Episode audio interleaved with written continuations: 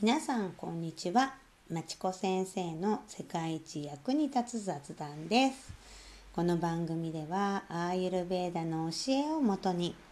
心と体に効くよもやま話をしています。今日もどうぞお付き合いください。よろしくお願いします。それでは今日のテーマはこちら。じゃん。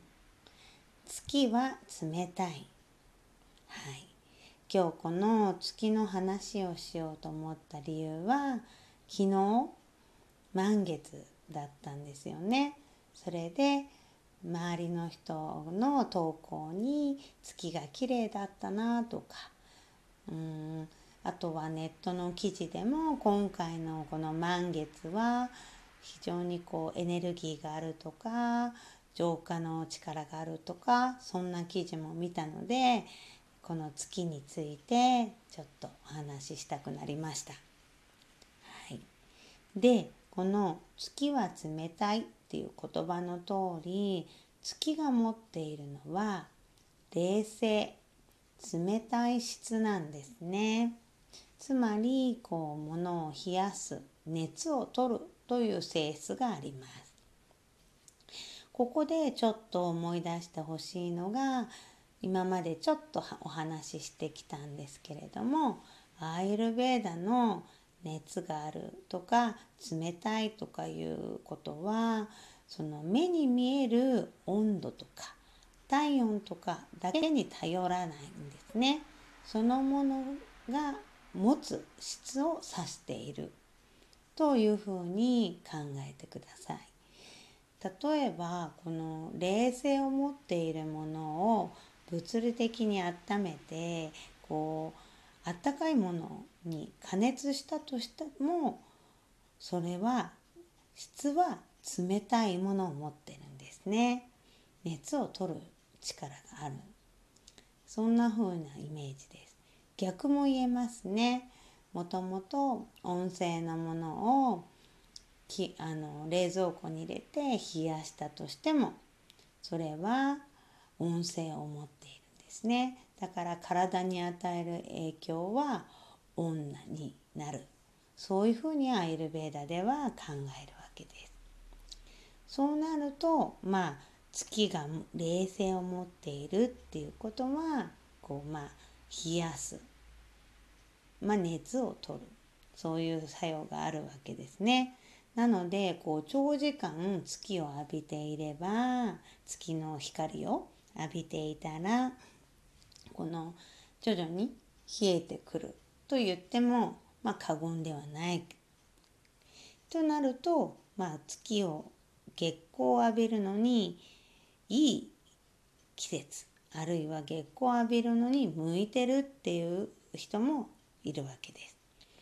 まあ季節は単純にやっぱり夏ですよね。熱があって暑くてみんなの体がまあ誰でもこう暑くなっている季節これは非常にこう月を浴びて体を冷やすのに向いてますよね。そしてもう一つはやっぱりもともとが火のエネルギーが強い人火のエネルギーがややちょっと過剰な人っていうのは逆のものを与えて鎮静させる冷やすことがいいとされるわけですから月光浴にとても向いてると言えます。はい、実は私はこの火のエネルギー多めの人なんですけどそのせいかわからないんですが本当にずっと夜が好きで夜にこう外にいることだったりとか月をぼーっと見てることだったりは本当に好きですね。まあそれもが影響してこうソロキャンプ一人でキャンプに行って夜中こう焚き火を焚いて外のこう月明かりの中で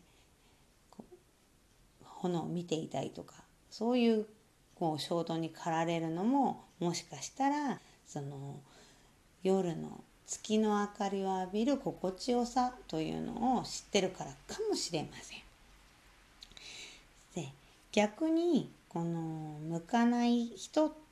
向かない季節っていうのはあのそれもありますね。それはやっぱり冷えすぎてはいけないわけですから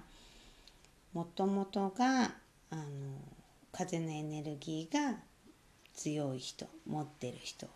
あるいは同じように水のエネルギーが強い人をたくさん持ってる人、まあ、季節もこれから寒くなるような季節どんどん冷えが多くなっていく季節はやっぱりちょっと過剰になってしまうかもしれないですよね。でこの冷静っていう質に関して言うとこの風のエネルギーも水のエネルギーにも冷静っていうのは含まれています。ただそれぞれ全く質感が違うんですよ。で風のエネルギーの方の冷静っていうのはまあお話しした通り風がピューピュー吹いているわけですから乾いていて冷たいそういうイメージです。でこの乾いていて冷たいっていうのを私がよく例えるのが冬場の鉄棒なんですね。こう触った時にキーンってするような鋭い冷たさそしてザラザラとした粗い質感これはすごく風のエネルギーっぽいと思います逆に水のエネルギーの冷静のイメージっていうのは、えー、水のエネルギーっていうのはもうその字の通り水分がいっぱいあってそして実は油分もいっぱいあるんですね。だからこうしっとりすべすべしていて冷たい。そういうイメージです。なので私はこれを分かりやすく例えるのに陶器のような冷たさというふうに言います。でこれは陶器って触るとこうツルツルすべすべしていてでちょっとひんやりする感じ。こうなんかマイルドな冷たさ。それが水のエネルギーの持つ冷静なんですね。で月はどちらかっていうと実はこの水のエネルギーの方の冷静っていうふうに言われるんですね。まあだからそのせいかわからないんですけれど月光浴っていうのはその美容にいいなぜならこの水のエネルギーのしっとりさせる効果がもあるからかもしれないかなと私は考えています。ね、なのでこうなんか一説にはクレオパトラがこう月光浴を好んでしていたなんていう話もあるぐらいこう美容にいいとされてるみたいですね。はい、で、えーと、この冷静をですねすごく月の力からもらうのに例えばアイルベーダの治療法健康法のな一つには一晩月の光にこうお水を当てる。グラスに入れたカップに入れたお水を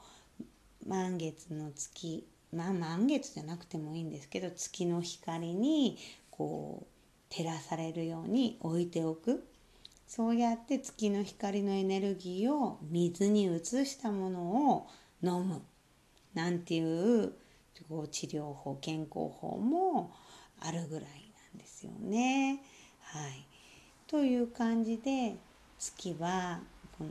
冷静特に水のエネルギーのような冷静水ようなっていうんじゃなくて水のエネルギーの冷静を持っているというお話でした。